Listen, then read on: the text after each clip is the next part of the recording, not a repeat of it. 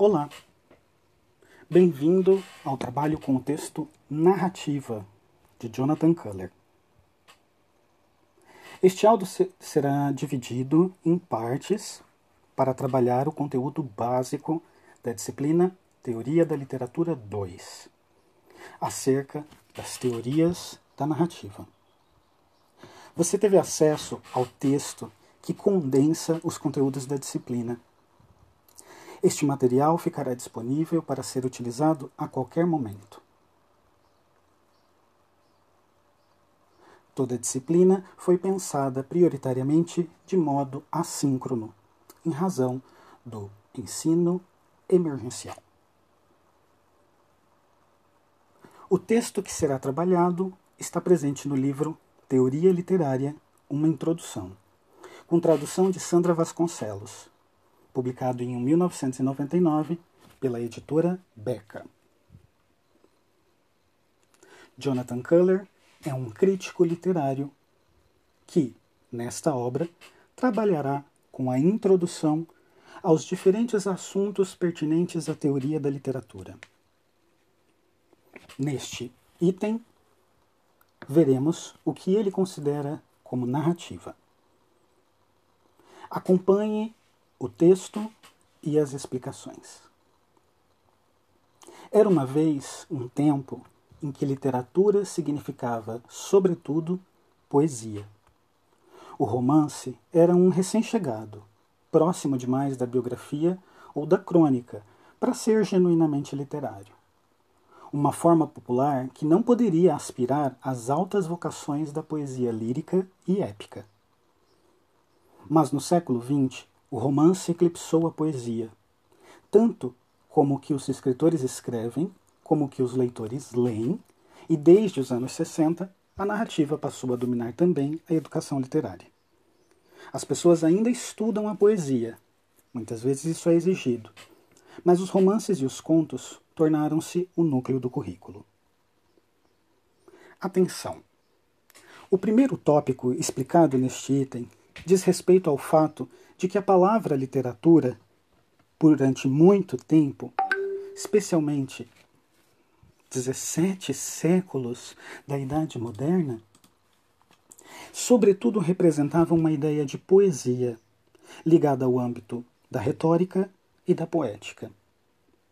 A retórica, como sabemos em termos gerais, significa a arte do bem-falar. Entretanto, nos textos escritos até, sobretudo, o século XVII, a retórica tratava dos modelos de criação. Isso porque uma obra literária até então era representada pela sua capacidade de emular ou simular um modelo. Esse modelo era encontrado na tradição, na tradição dos estudos literários, na tradição dos textos produzidos pelos grandes autores da chamada antiguidade, sobretudo as antiguidades grega e latina. Entretanto, a partir do século XIX, sobretudo, a narrativa passou a operar o centro da atenção dos leitores e dos autores. Isso se deve ao fato de que, sobretudo no século XVIII, uma série de transformações acontecem no mundo. Dentre elas, poderíamos resumidamente dizer a mudança do meio rural para o meio urbano. A mudança do regime de produção de manufatura para um regime industrial. Acerca desse ponto, por exemplo, preste atenção que aquela produção que era feita de modo manual por um artesão ou por sua família, por um produtor, ela era feita por um sujeito que tinha controle total sobre a produção. Ele sabia o começo, o meio e o fim dos seus métodos. Entretanto, com o passar do tempo, com o avanço das relações de troca, de comércio, e com a necessidade de ampliação da produção de matéria, de produtos, foi necessário que o trabalho passasse a ser dividido. Isso implicou em uma chamada divisão social do trabalho. A divisão social do trabalho implicou em que cada sujeito deixava de ter o controle sobre toda a produção e passava a saber ou ter ciência de apenas uma parte dela. Isso implicava em uma chamada alienação social pelo trabalho. Porque se antes o sujeito controlava todo o mecanismo de produção, agora ele só sabia uma parte. Exemplo: imagine um sujeito que fabrica machados. Ele sabia coletar a madeira para o cabo do machado, dar forma àquela madeira bruta para que se tornasse o cabo do machado, forjar o metal para fazer a lâmina do machado, juntar a madeira à lâmina, operar então a troca daquele produto naquilo que estava se constituindo, por exemplo, como uma cidade. Entretanto, com o passar do tempo e o aumento da produção, é necessário que o sujeito se concentre, faça apenas uma parte, tenha controle apenas sobre um ponto, de modo que o trabalho passa a ser dividido em mais de uma pessoa. Futuramente, nós sabemos que isso vai dar origem à industrialização, à criação de fábricas nas quais os sujeitos são responsáveis por partes da produção, mas não têm noção do todo. Ou seja, na passagem do século XVII para o XVIII, o trabalho, que propiciava uma noção de conjunto, passa a propiciar apenas uma parte.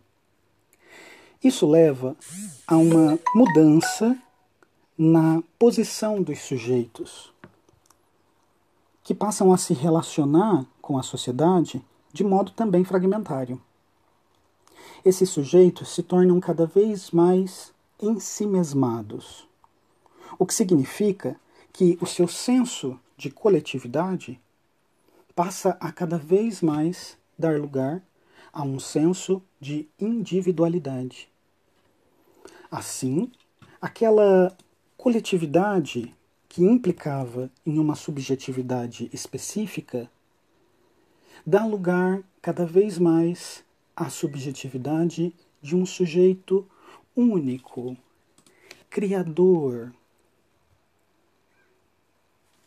Bem, isso implicará em uma mudança total da relação entre os sujeitos, que deixam de ser sujeitos coletivos e passam a ser sujeitos individuais. Isso implica também numa mudança dos textos que são produzidos. Ainda que eles continuem sendo produzidos em relações eh, comunitárias, muitas vezes essa produção vai se tornar cada vez mais individualizada. E o artista deixa de ser um artífice e passa a ser cada, cada vez mais uma espécie de gênio, único, irrepetível. Essa preponderância do contar histórias, da narrativa, ganha lugar especialmente no século XIX, quando os grandes gêneros narrativos vão se consolidar um modo muito parecido como os conhecemos ainda hoje. Três deles nos chamam a atenção e estão muito presentes no currículo escolar: o conto, a novela e o romance. Certamente você já deve ter ouvido falar. Jonathan Culler continua. Isso não é apenas um resultado das preferências de um público leitor de massa, que alegremente escolhe histórias, mas raramente lê poemas. As teorias, literária e cultural, têm afirmado cada vez mais a centralidade cultural da narrativa. As histórias, diz o argumento, são a principal maneira pela qual entendemos as coisas. quer ao pensar em nossas vidas como uma progressão que conduz a algum lugar, quer ao dizer a nós mesmos o que está acontecendo no mundo. A explicação científica busca o sentido das coisas colocando-as sob leis. Sempre que A e B prevalecerem, ocorrerá C. Mas a vida geralmente não é assim. Ela segue não uma lógica científica de causa e efeito, mas a lógica da história, em que entender significa conceber como uma coisa leva a outra. Como algo poderia ter sucedido. Como Maggie acabou vendendo software em Singapura. Como o pai de Jorge veio a lhe dar um carro. Note, o que o autor está nos dizendo é o fato de que trata-se também de uma preferência do público leitor, que passa a ler e consumir narrativas com mais força. Pense você que no século XIX, uma das formas narrativas mais eh, disseminadas é a chamada literatura de folhetim. Tratam-se de textos literários, breves ou longos, que são produzidos a cada edição de jornal, um folhetim. As partes dos, dos textos vão sendo publicadas, e era comum que os autores adequassem as suas narrativas à expectativa do público, uma vez que um texto interessante motivava um consumo maior daquele folhetim, fazia sucesso, o autor era chamado a ler mais, eh, perdão, a escrever mais, a produzir mais, ou o público podia participar eh, manifestando o seu descontentamento. Entretanto, é importante que nós pensemos o seguinte: um público leitor de massa. Isso significa que, especialmente entre os séculos 17 e 19, há um processo de democratização da leitura e da escrita. Isso se deve, em grande parte, ao fato de que as sociedades mudaram para uma forma que nós conhecemos hoje como liberais, ou mais atualmente, neoliberais. Em consequência de grandes revoluções, como por exemplo a Revolução Francesa, ideais de igualdade, liberdade, fraternidade vão ser acompanhados também por ideais de liberdade individual. Isso significa que passa-se cada vez mais a dispor aos indivíduos, aos sujeitos individuais, ou seja, menos em comunidades ou coletivos, a garantia de suas liberdades. Relacionado ao fato de que passamos por processos, como já disse, de industrialização, em que a produção de bens, produtos e serviços é intensificada e as relações comerciais aumentam, o que faz com que se aumente a demanda e, consequentemente, se aumente a produção, tudo isso junto impacta, então, numa necessidade de ensinar cada vez mais pessoas a lerem e escreverem, porque elas precisam desse conhecimento da escrita para trabalhar. É preciso pensar então que o público leitor se torna cada vez mais massificado, ou seja, mais pessoas a partir do século XVIII têm acesso à leitura e à escrita como um código que permite que elas acessem bens culturais registrados, por exemplo, na escrita como comumente acontece com uma parte significativa dos textos literários. Aliás, a própria palavra literatura tem na sua origem a ideia de letra como grafos, registro escrito. Pois bem, a ideia de literatura que estamos trabalhando hoje é uma ideia moderna.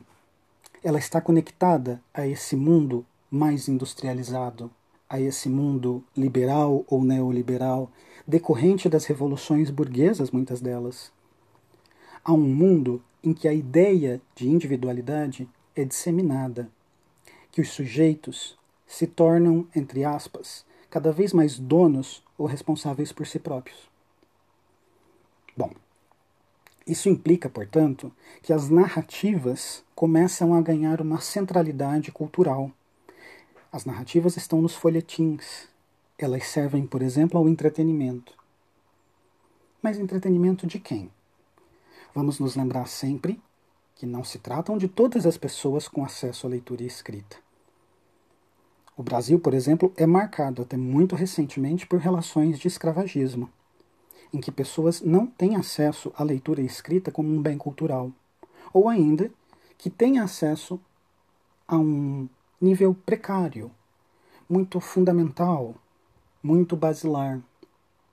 O Brasil ainda figura entre um dos países com maior número do chamado analfabetismo, ou seja, a propriedade de codificar e decodificar a língua.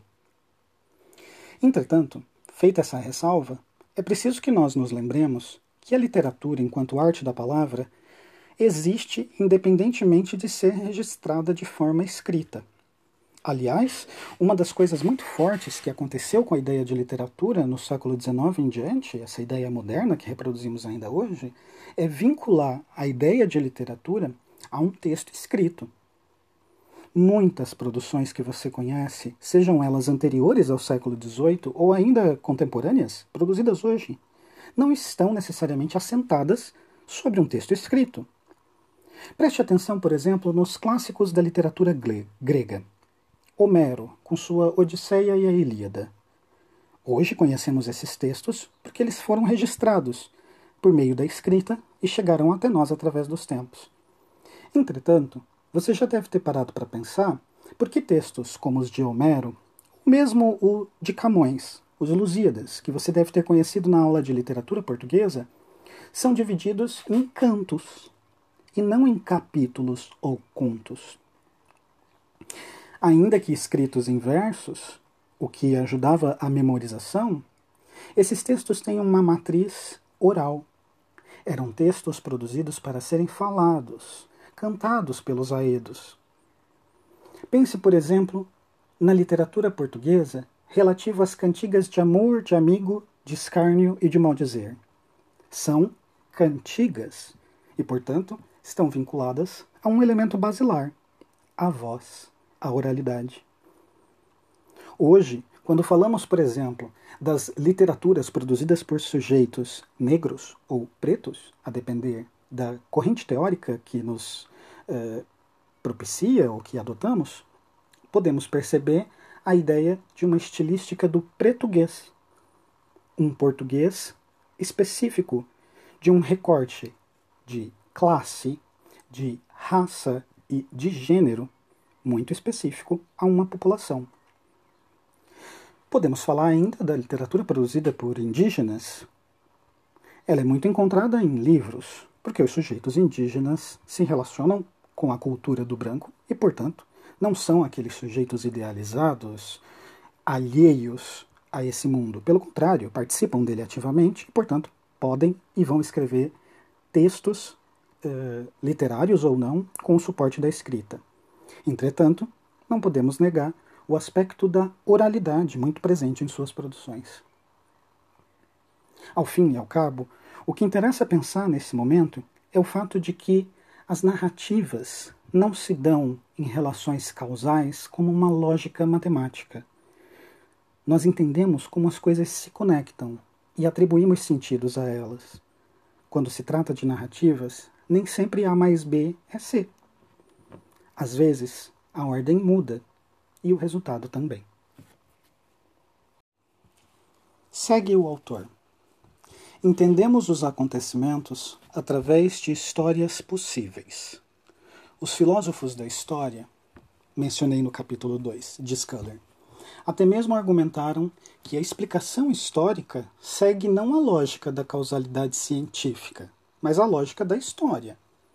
Entender a lógica da Revolução Francesa é compreender uma narrativa que mostra como um acontecimento levou a outro. As estruturas narrativas estão em toda parte. Frank Kermode observa que quando dizemos que um relógio faz tic-tac, damos ao ruído uma estrutura ficcional, diferenciando entre dois sons fisicamente idênticos. Para fazer de tic um começo e de tac um final. E Culler cita: Considero o tic-tac do relógio como um modelo do que chamamos de enredo, uma organização que humaniza o tempo dando-lhe forma. Note a esse respeito que é curioso o exemplo de um relógio.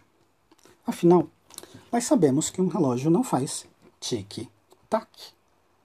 Eu poderia dizer que ele faz tec, tec, tec o tempo inteiro. Mas a nossa cognição, a nossa operação mental identifica um antes, tic, e um depois, tac. Essa atribuição de sentido numa unidade mínima, tic-tac, está conectada a um elemento basilar, o tempo. Para ver narrativa, na perspectiva que Kuller vai elaborar aqui conosco, é preciso haver um tempo. Esse tempo não precisa estar definido historicamente. Ele não precisa coincidir com o tempo do relógio. Ele não precisa coincidir com o tempo do calendário. Ele não precisa sequer ter um antes e um depois. Ele pode ser um ponto fixo. Ele pode até se simular como uma ausência de tempo. O tempo pode mudar psicologicamente. Uma pessoa ou uma personagem pode olhar para sua própria vida como um ponto no passado. Ela pode lembrar de uma memória de sua infância, como também pode projetar um futuro e imaginá-lo. Ela pode falar de um aqui agora, mas pode falar de um depois e de um além. Essa relação da narrativa com o tempo é fundamental. Fundamental não somente porque ela é importante, mas porque ela está no fundamento, na base, na origem. É preciso que alguma coisa tenha acontecido. É preciso haver um antes e um depois. É preciso haver uma transformação para que exista narrativa. Essa, inclusive, seria uma das diferenças entre o gênero narrativo e o gênero lírico. O gênero lírico estaria mais ligado, a poesia estaria mais ligada a, uma, a um estado, a um momento único, inclusive, possivelmente, a uma atemporalidade. Enquanto a narrativa precisa de uma transformação. Essa seria uma diferença entre o gênero lírico e o gênero narrativo, como também o dramático, o do teatro. De um lado, o lírico suspende o tempo, a poesia suspende o tempo. E do outro, tanto o teatro quanto a narrativa colocam o tempo em evidência. Você pode estar se perguntando qual que vai ser a diferença então entre um texto narrativo e um texto dramático? Entre um texto, um conto, um romance e uma peça de teatro? Ora, se ambos contam uma história, tanto a narrativa quanto o drama, a diferença se daria na forma como essa história é apresentada. No teatro, a narrativa seria apresentada de modo direto, ou seja, as personagens falam de sua própria boca. Elas agem e dizem o que pensam. Na narrativa, pelo contrário, haveria uma mediação. Essa mediação se dá por uma voz. Nós chamamos essa voz de narrador. O narrador é o sujeito que fala no texto, que conta o texto que narra o texto. E, portanto, ele age como um intermediador entre a história e a contação da história. Ou seja, eu posso contar para você a minha vida, agora, neste exato momento. Como também posso te contar a minha vida como ela foi ontem, ou como ela foi na minha infância. Se eu conto a história, eu sou o narrador.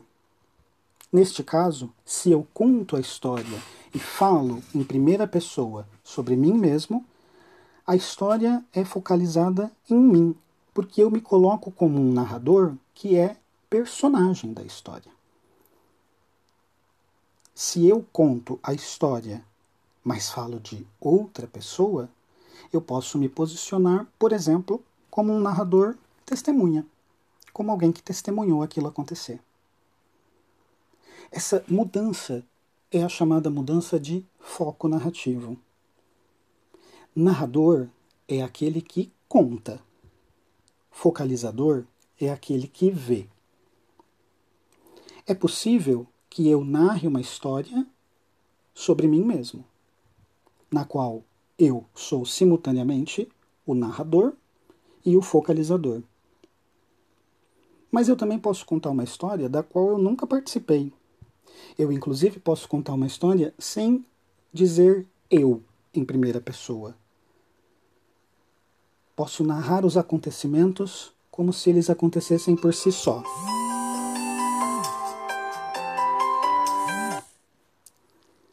Isso implicaria em uma diferença entre quem narra e quem vê. Um tipo de narração bastante comum no século XIX, que visava criar um efeito de realismo, é esse tipo de narrador que não se anuncia em primeira pessoa. Ele finge que não existe. Conta as coisas como se elas existissem por si sós. Um exemplo? Leia o início do romance Os Maias, de Essa de Queiroz. O primeiro capítulo, chamado O Ramalhete, descreve com minúcia de detalhes como o prédio em que a família Maia morava era. Esse excesso de descrição visa a criar uma imagem quase fotográfica. É uma espécie de HD, High Definition, Aquilo que hoje a gente vê numa TV em alta resolução, essa de Queiroz criou com palavras, por exemplo. Apenas precisamos nos lembrar que, mesmo uma fotografia de paisagem implicou em alguém que tirasse a fotografia. Ou seja, mesmo que esse alguém não apareça na foto, alguém recortou a realidade, alguém perspectivou a realidade, olhou de um determinado ponto de vista. Aquele que conta pode ou não ser aquele que vê. Um narrador pode se intrometer na mente de uma personagem e contar a história a partir da cabeça daquela personagem. O narrador é um e o focalizador é a personagem. Quando você estiver lendo textos narrativos, preste sempre atenção em quem fala e quem vê. Jonathan Culler continua. A teoria da narrativa, chamada narratologia, é um ramo ativo da teoria literária, e o estudo literário se apoia em teorias da estrutura narrativa, em noções de enredo, de diferentes tipos de narradores, de técnicas narrativas. A poética da narrativa, como poderíamos chamá-la, tanto tenta compreender os componentes da narrativa, quanto analisa como narrativas específicas obtém seus efeitos. Assim, nós temos um campo de estudo das narrativas, a chamada narratologia. Narrato, narrar. Logia, estudo. É uma parte da teoria da literatura que cuida especificamente de textos narrativos. Como dito anteriormente, para um texto narrativo existir, deve haver uma transformação. Ou seja, a passagem de um estado para outro, a mudança de um estado para outro. Por isso a palavra transformação. Diferentes transformações se conectam na narrativa e geram aquilo que nós chamamos de enredo, ou trama, ou até mesmo podemos enxergar com o nome de fábula. E aqui não confunda porque não se trata da fábula como espécie, no sentido de um tipo específico de texto em que animais tomam a vida. uma parte da teoria da narrativa usa a palavra fábula para se referir ao núcleo da história, ao enredo, aquilo que pode ser abstraído como o fundamental do que está sendo contado. Esse enredo, essa trama, esse conjunto mínimo, se materializa em um tipo de discurso. Ou seja, essa, esse núcleo fundamental pode ser narrado, manifestado discursivamente de diferentes formas, sob diferentes pontos de vista, utilizando-se inclusive de diferentes palavras. Esse é um ponto importante quando se fala de narrativa. Por isso falamos anteriormente sobre quem fala e quem vê. Imagine uma história sobre uma personagem A que ama a personagem B, mas que não podem ficar juntas e acabam distantes. Esse núcleo da história pode ser revestido com diferentes discursos. Você deve ter pensado, por exemplo, em Romeu e Julieta, a história de dois amantes que, em razão de suas famílias serem opostas, oponentes, se odiarem, não podem ficar juntos. Mas essa também pode ser a história sua, ou de um amigo ou amiga que gosta de alguém que foi embora. O núcleo da fábula, esse conjunto do argumento, pode se revestir de diferentes formas. A esse núcleo, essa espécie abstrata, nós chamamos de história. A manifestação desse nível abstrato em um nível mais concreto que dependa das escolhas de quem conta a história, escolhas que podem ser palavras, estruturas frasais, sons, etc., a esse plano que corresponde às escolhas propriamente ditas, nós chamamos de discurso. Quando nós lemos um texto literário, nós lemos o discurso que ele encarna, o resultado de um processo criativo que implica em uma seleção, em um ponto de vista. Quando nós vamos, por exemplo, assistir um filme e gostamos muito e queremos recomendá-lo para alguém, a gente conta a história do filme para a pessoa. Essa espécie de resumo essa história do filme que nós temos a capacidade de abstrair, condensar, é o que chamamos de enredo. É o núcleo da história. Já o discurso é o próprio filme. Assim, se eu quiser transmitir o discurso de um texto literário para alguém, eu tenho que ler o texto literário para essa pessoa. Contar a história do livro não é ler o livro, é falar sobre o enredo dele. O livro, a literatura, não é um enredo, é um discurso. Por isso que não é suficiente ler o resumo do livro. É preciso ler o livro. Porque a literatura depende dessas seleções, dessas escolhas.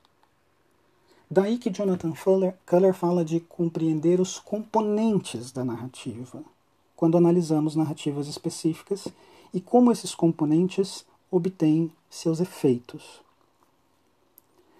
Isso que eu vou dizer agora serve para qualquer texto literário. No nosso caso específico, estamos pensando em narrativas.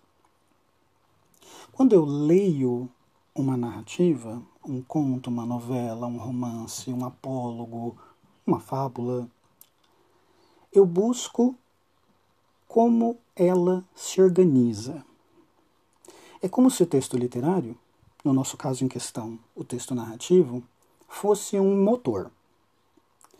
Decompor o motor é o nosso trabalho. Entender de quais partes ele é composto, como são as suas peças, como elas se encaixam. O segundo passo é entender como o motor funciona, ou seja, o efeito que ele gera. O trabalho de leitura e análise literária implica na decomposição dos componentes do texto e na sua recomposição para entender como aquele texto faz para dizer o que ele diz. É por isso que Culler diz a respeito não apenas dos componentes, não apenas dos componentes da narrativa, mas como narrativas específicas obtêm seus efeitos. Isso porque, se cada texto é único, porque implica em uma seleção única, ele produzirá um efeito específico. A gente pode generalizar textos que criam efeitos próximos, mas cada texto é uma manifestação concreta e única de uma combinação de elementos da língua.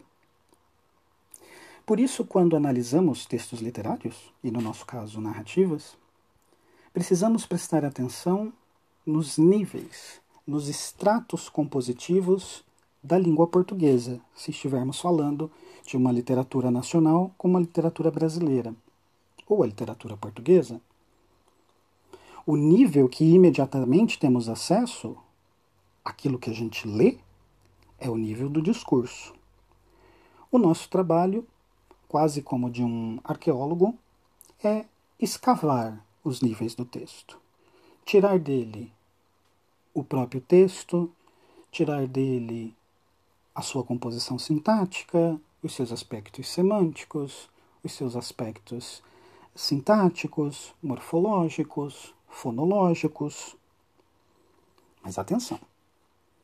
Apesar do fato de que todo texto compõe todos esses estratos, porque ele é uma manifestação da língua e a língua pode ser dividida nesses níveis para efeito de estudo, nem todo texto chama atenção para todos esses níveis.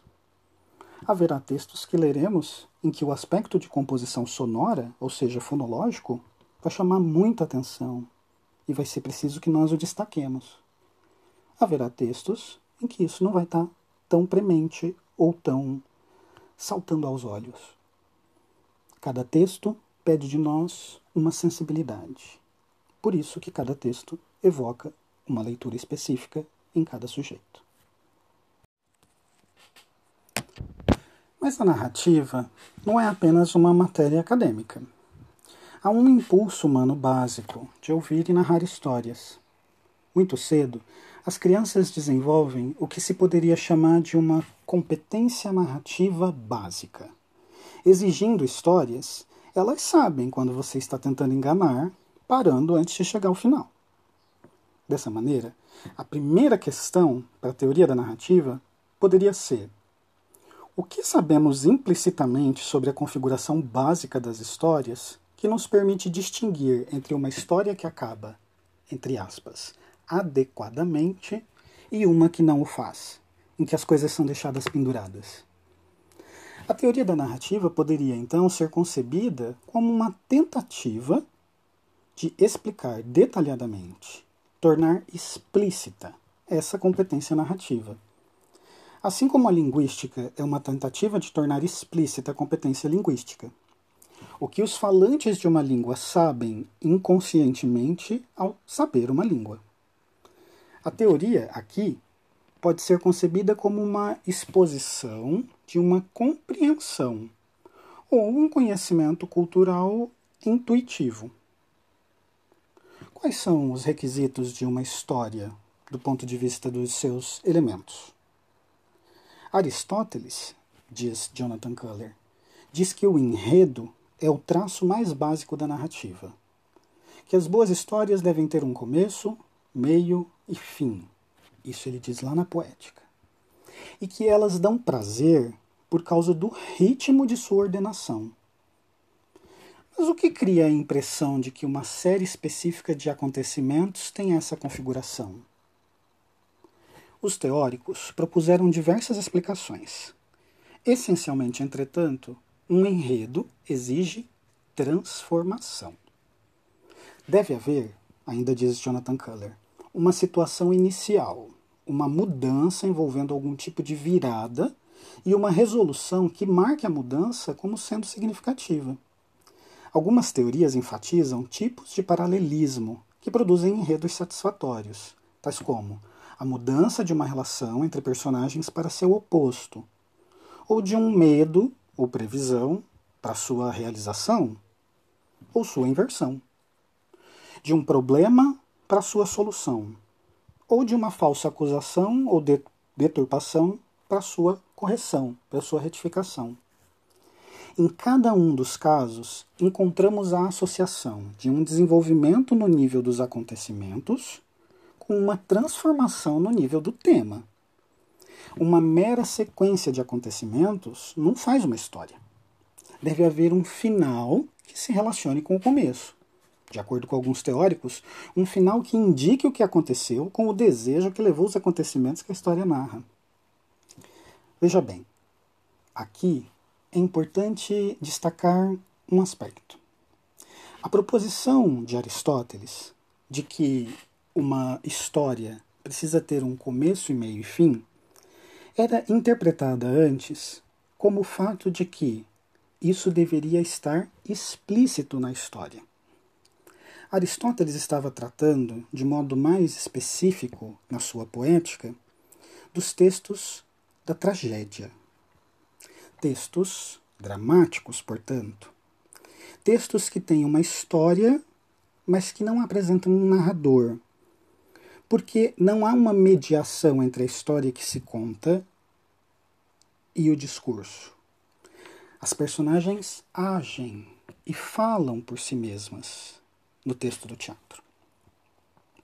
Para Aristóteles, uma boa peça trágica precisava, além de ter começo, meio e fim, ter aquilo que nós chamamos de princípio da unicidade ou da totalidade. Tudo deveria estar explícito e claro. Nós sabemos hoje em dia que muitos textos narrativos contam histórias que podem ter um começo, um meio e um fim presumidos. O que isso significa? Que não está explícito no discurso tudo aquilo que corresponde ao começo e meio e fim.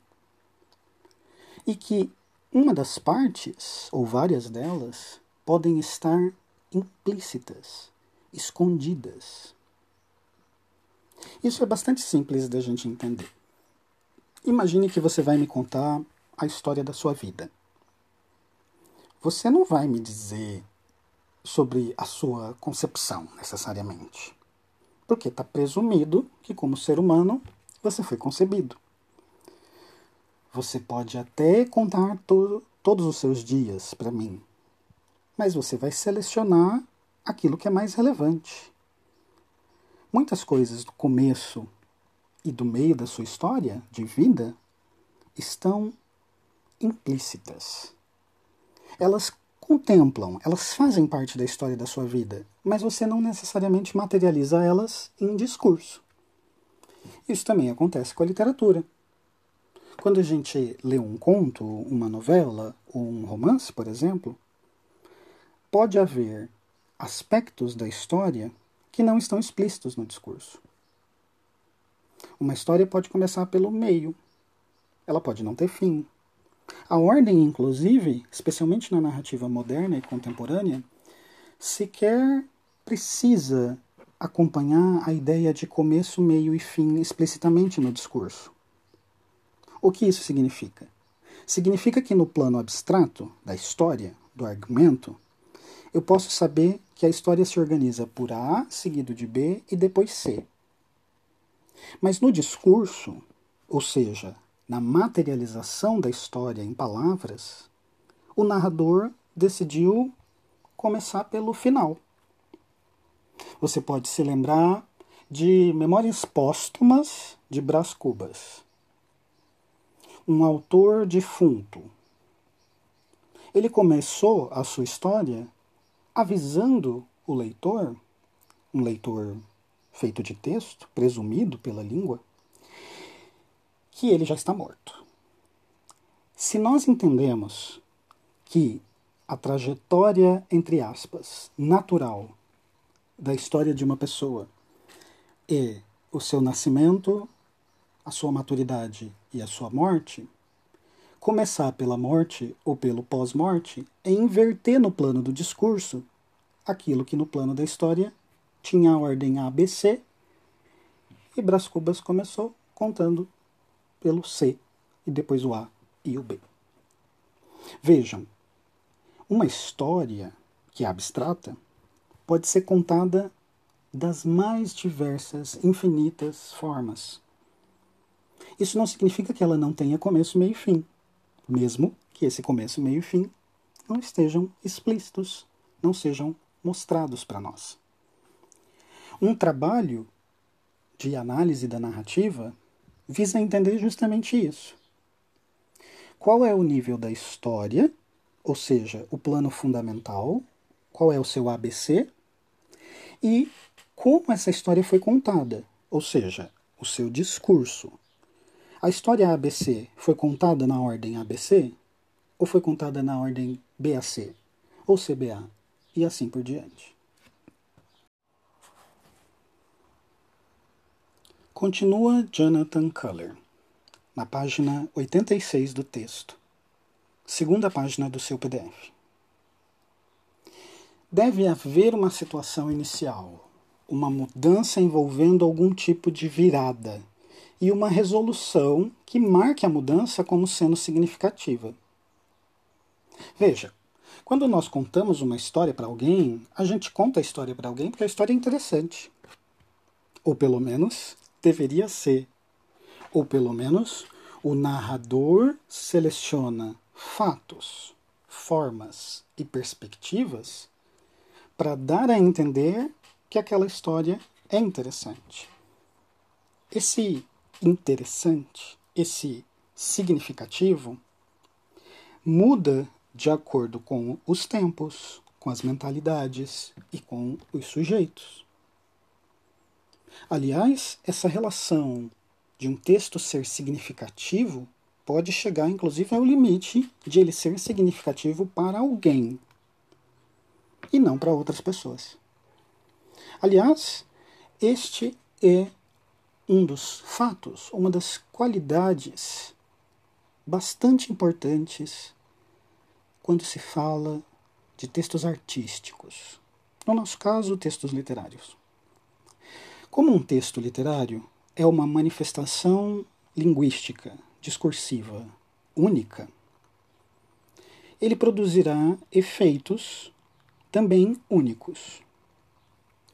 Se muitos leitores, no ato de leitura, de fato podem entrar em comum acordo e dizer que determinados textos são significativos ou são relativos, eh, perdão, são significativos ou são importantes em relação ao tema que eles trabalham ou a forma como eles trabalham determinados temas. Por outro lado, os efeitos do que é significativo ou não também variam de acordo com os tempos, as mentalidades e as pessoas. Por que eu disse que essa é uma qualidade do texto artístico ou literário? Porque o trabalho do professor na escola é colocar à disposição dos alunos uma variedade de textos, de discursos. E o legal é justamente que esses textos não sejam recebidos de modo unânime, não sejam significativos para todas as pessoas. Alguns textos vão ter relevância para alguns e não vão ter relevância para outros. E tudo bem, é sobre isso. Veja, O trabalho de escolarização da literatura não é o trabalho de criar uma unanimidade para que todo mundo goste de todos os textos de Machado de Assis. Não. Haverá aqueles que não gostam. Haverá aqueles que preferem os contos, mas não gostam do romance. Agora, o nosso trabalho também é despertar a ideia de que a produção de sentido e de significado não se dá de modo alienado, desconectado do mundo e da realidade. Determinados textos, se não todos, são considerados literatura ou arte porque muitos leitores ao longo do tempo vão chancelando, vão legitimando, vão dizendo que aqueles textos são bons, são significativos, são importantes para expressar qualidades, aspectos, características da própria humanidade, dos povos, da história, das culturas, das línguas e assim por diante. É muito importante que saibamos encontrar um meio termo entre as vontades individuais e as vontades coletivas, comunitárias, culturais, que se dão nas relações socioculturais, nas relações públicas ou privadas, coletivas. Qualquer extremo pode ser prejudicial. Um extremo que supervalorize a opinião, o gosto coletivo, apaga o individual, os grupos. Por outro lado, um gosto radicalmente único de uma pessoa só não encontra eco no diálogo com o outro, com as outras culturas, com as outras pessoas, com as outras subjetividades. Aqui você pode se lembrar de um aspecto importante que deve ter estudado em linguística, num livro chamado Problemas de Linguística Geral, volume 2, do Emile Benveniste. Benveniste nos lembra que a língua se organiza por um, uma voz que fala um eu aqui e agora. Ou seja, a minha relação com um eu, ela não é isolada. Porque eu digo eu em contraposição a tudo aquilo que não sou eu. Que pode ser você que está me ouvindo, ou as outras pessoas. Quando eu digo eu, eu posiciono um, uma pessoa num lugar e num tempo um eu aqui e agora. Esse eu é uma relação de linguagem. Quando eu leio um texto escrito com a primeira pessoa do singular, eu, o narrador está querendo buscar um efeito com isso. Seja um efeito de identificação, de piedade, de comiseração. Assim como quando o narrador dos Maias do Essa de Queiroz diz o ramalhete era assim, assim, assado, ele se esconde enquanto eu e fala nessa terceira pessoa do discurso. Essa terceira pessoa do discurso só existe porque uma primeira pessoa está falando ela. Lembrem-se do exemplo que eu dei da fotografia a fotografia mais realista, a fotografia mais fotográfica que a gente conhece, ela foi tirada por alguém, ela foi feita por alguém. Esse alguém pode não se mostrar na foto. Ele pode se mostrar, pode ser uma selfie, ele pode se mostrar fazendo um autorretrato de família, mas ele também pode se esconder e mostrar aquilo que é captado pela câmera, pelas lentes. Ora, para se captar alguma coisa pelas lentes da câmera, alguém precisa olhar por ela. De modo que, ainda que esse eu não apareça materialmente no discurso, ele existe. Ele está lá. E é nosso trabalho pensar qual o efeito que isso gera. Porque um texto em que o narrador se posiciona em primeira pessoa explicitamente, dizendo eu, gera um efeito diferente de um texto em que esse narrador não diz eu, mas diz ele. Esse posicionamento, como uma espécie de posicionamento de câmera, altera o sentido, cria efeitos diferentes, porque implica em uma escolha específica. Jonathan Culler continua, ainda na página 86. Se a teoria da narrativa é uma explicação sobre a competência narrativa, ela deve enfocar também a capacidade dos leitores de identificar enredos. Os leitores conseguem distinguir que duas obras são versões da mesma história. Conseguem resumir enredos e discutir a adequação de um resumo do enredo.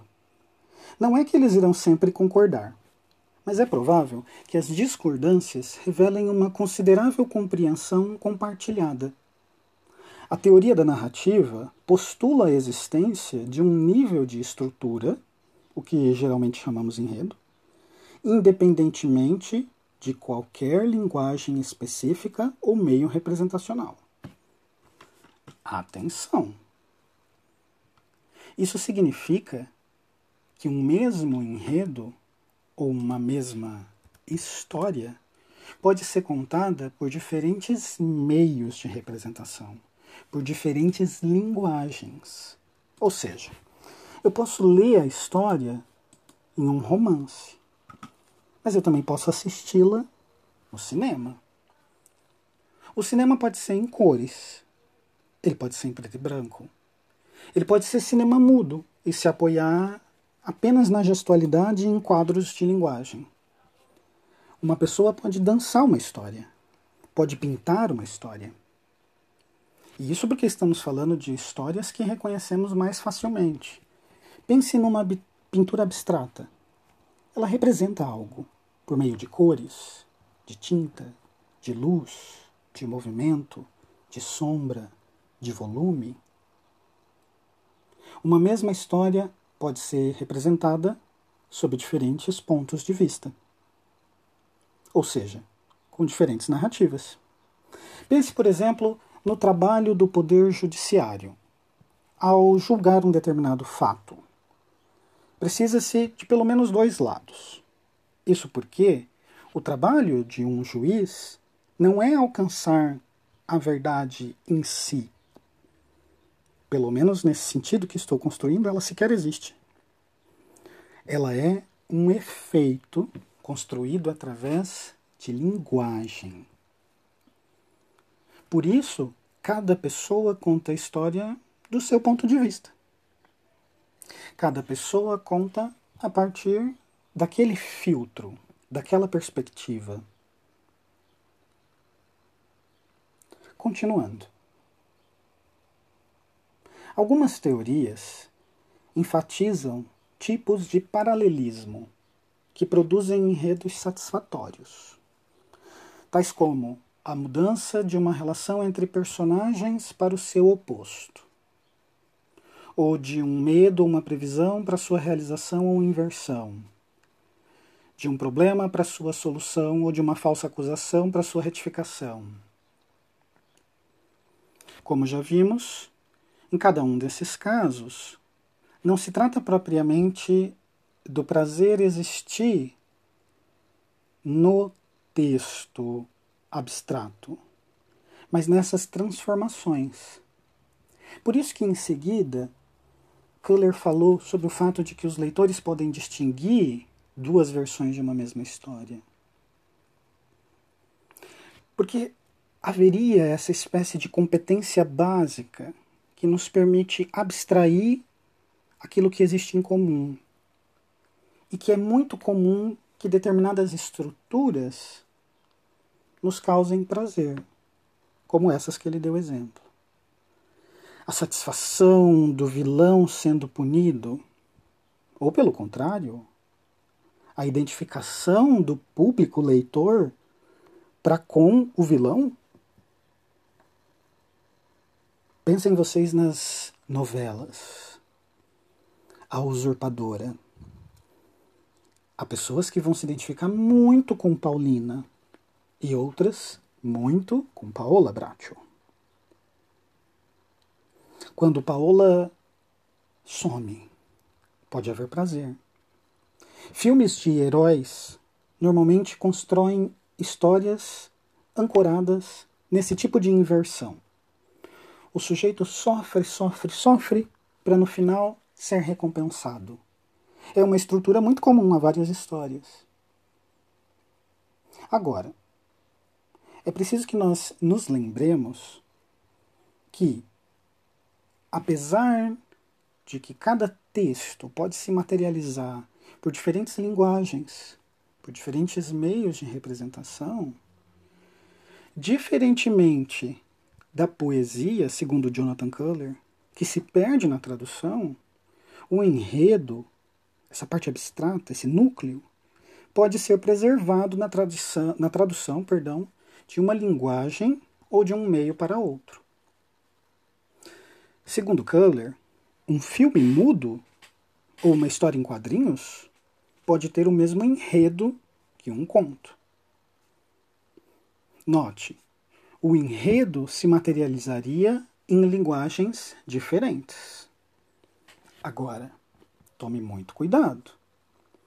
A nossa ideia de literatura é que nos vai dizer quais formas de linguagem são reconhecidas como literárias e quais formas de linguagem são reconhecidas como outros meios representacionais como outras formas de linguagem.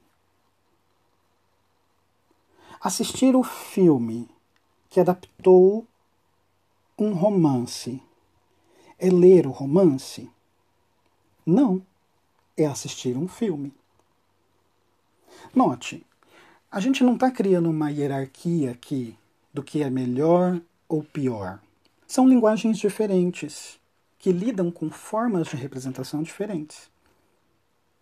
No entanto, a pergunta que deve ecoar na nossa mente é justamente: como um professor de língua portuguesa, como um componente curricular que deve ensinar literatura, cabe sempre substituir o livro pelo filme?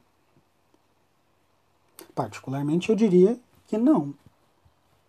Porque ver o filme é válido, é importante, mas não é ler literatura, uma vez que a linguagem literária se utiliza de formas de expressão específicas da linguagem verbal, diferente da forma do cinema, que implica em linguagens híbridas entre imagem e som, por exemplo.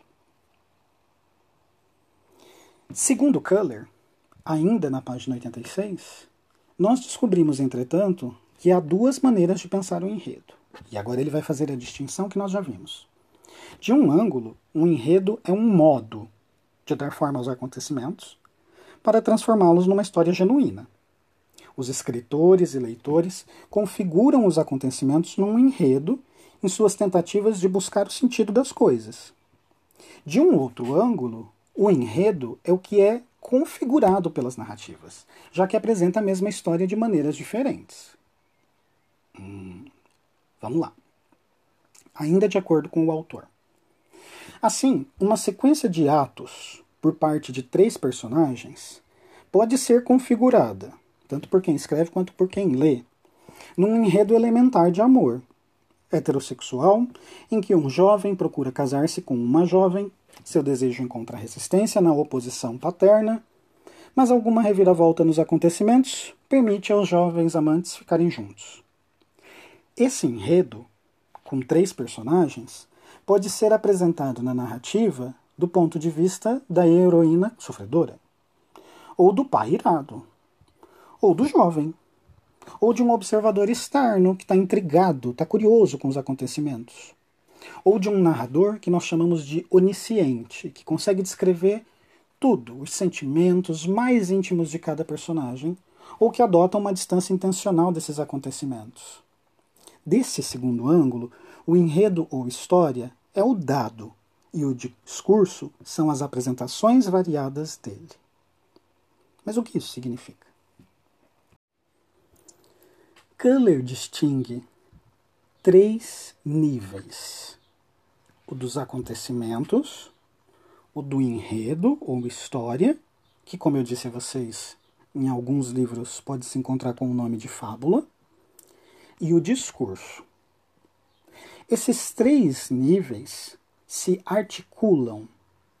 Pensem em articulação como a dobradiça de uma porta.